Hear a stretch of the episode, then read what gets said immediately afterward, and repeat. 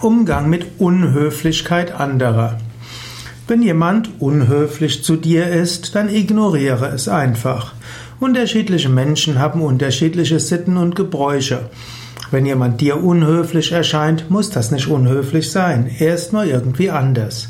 Und wenn jemand bewusst unhöflich ist, dann tu ihm nicht den Gefallen, dich darüber aufzuregen, sondern bleibe cool, bewahre deine Coolness, deine Gelassenheit, deine Gleichmut. Ist jemand unhöflich zu anderen, dann kannst du überlegen, wäre es vielleicht an dir, mit dem Menschen mal zu sprechen und zu sagen, dass so wie er spricht und so wie er sich verhält, vielleicht den anderen überflüssigerweise verletzen würde und dass er seine Anliegen vielleicht besser angehen könnte, wenn er etwas freundlicher und höflicher wäre. Manchmal kommen Menschen aus anderen sozialen Schichten, dort gelten andere Regeln der Höflichkeit. Und da sind sie manchmal dankbar, wenn man ihnen erzählt, was in dem neuen sozialen Kontext vielleicht üblich ist.